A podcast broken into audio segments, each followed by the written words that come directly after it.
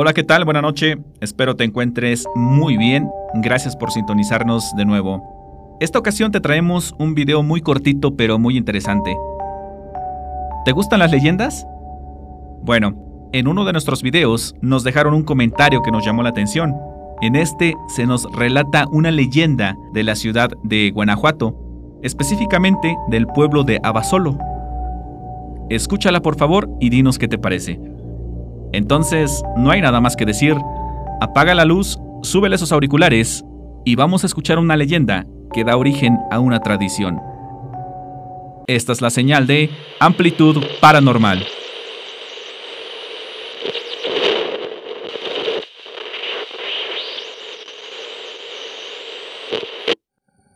Abasolo está situado en la región norte de la llamada Sierra de Guanímaro, en Guanajuato al pie de una formación rocosa conocida originalmente como el Cerro de los Tres Picachos.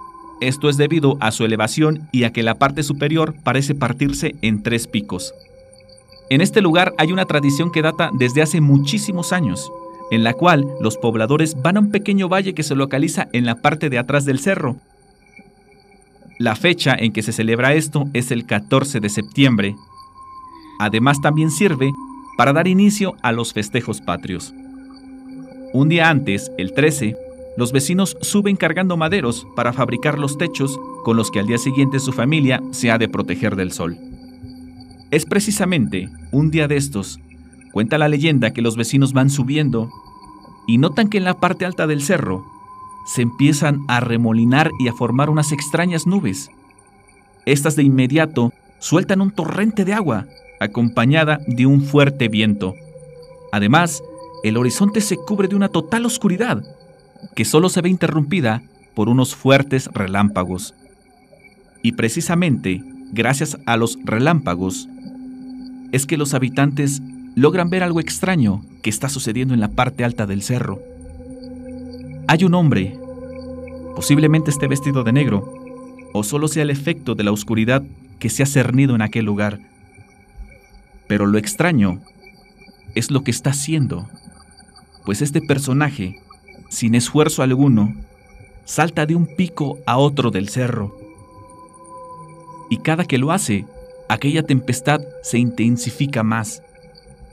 Los habitantes se llenan de miedo, corren cerro abajo, van directo a la parroquia a informarle al cura lo que sus ojos han visto.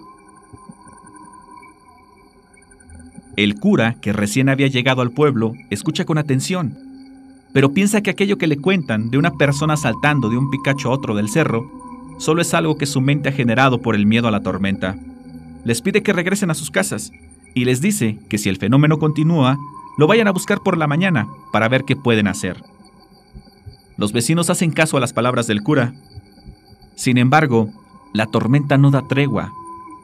La intensidad no merma, al contrario, parece que cada vez pega más fuerte el viento la lluvia y aquel extraño personaje sigue en el cerro. Serenamente sigue saltando de un pico a otro. Apenas amanece y los pobladores van a ver al cura, quien para ese momento ya ha podido observar con propios ojos aquel siniestro acontecer sobre el pueblo. El cura no tiene una explicación lógica, ni siquiera se le ocurre algo que hacer por lo que las personas empiezan a hacer sugerencias. Es así como alguien dice que se hagan dos cruces y se pongan en cada picacho donde ese hombre está saltando. Para ese entonces, es claro que aquello que ocurre no es algo normal, no es algo bueno, por lo que la idea de poner cruces que simbolizan el bien deja satisfecho a los pobladores. Ellos rápidamente corren por la madera y regresan al atrio de la iglesia, donde arman un par de cruces. El párroco las bendice y con él a la cabeza salen todos rumbo al cerro, donde aquel hombre sigue saltando de una punta a otra. El cerro no queda tan lejos del pueblo. La distancia es corta, pero el avance se vuelve lento. La tempestad es muy fuerte.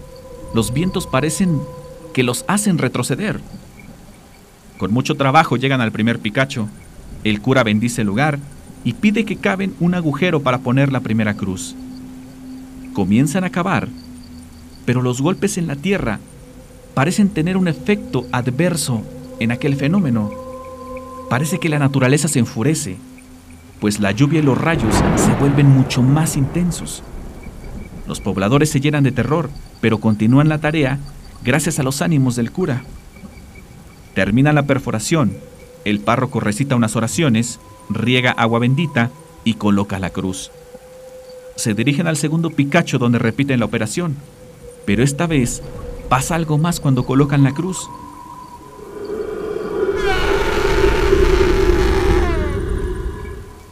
Un grito infrahumano sale de la barranca y con él viene un fuerte temblor en el cerro.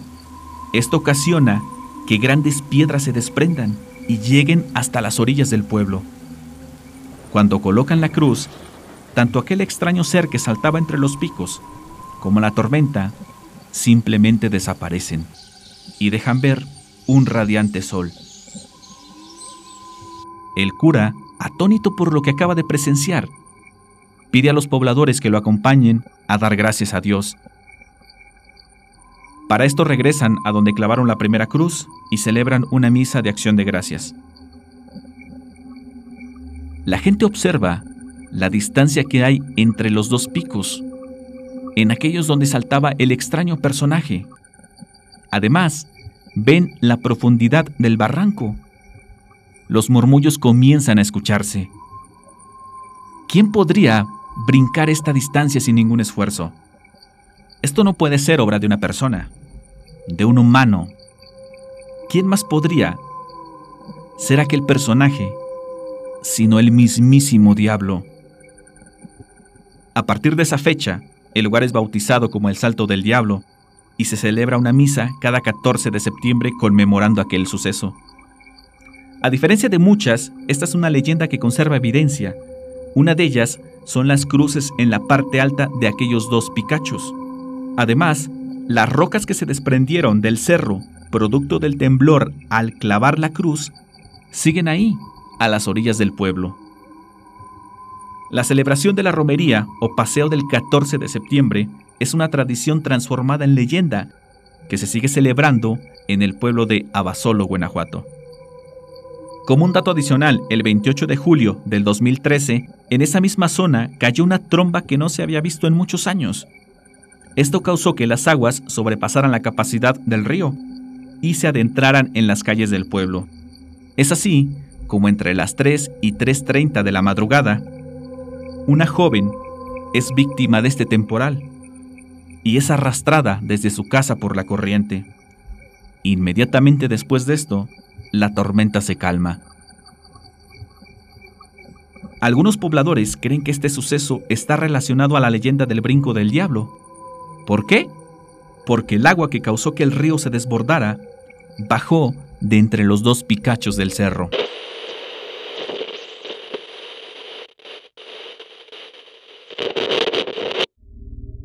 La historia completa la puedes encontrar en la página oficial del municipio de Basolo. Te dejamos la liga en la descripción del video. ¿Qué te pareció? ¿Ya la habías escuchado? Las leyendas cuentan sucesos fantásticos y son transmitidos por tradición, es decir, a través de generaciones. Son relatos anónimos, son parte de la tradición oral, que brindan una explicación sobrenatural de algún fenómeno. Usualmente tienen un trasfondo moral. Expone entre líneas, una batalla entre el bien y el mal, se hallan vinculadas a las costumbres y creencias de alguna zona geográfica. Son propias de lugares específicos, como los pueblos, aunque sabemos de casos donde los personajes trascienden fronteras e incluso los llegan a nombrar de una manera diferente. Como sea, este género literario es parte importante de nuestra cultura, y como bien lo dice la Academia de la Lengua Española, Toda leyenda tiene su origen en un hecho real. Dinos qué opinas. ¿Hay alguna en el lugar donde vives? No dudes en compartirla con nosotros. Queremos agradecer a nuestro amigo Gerardo Barrios, que fue quien nos compartió esta leyenda. Por esta ocasión ha sido todo. Te hablo Mel y te deseo buenas noches. Hasta pronto.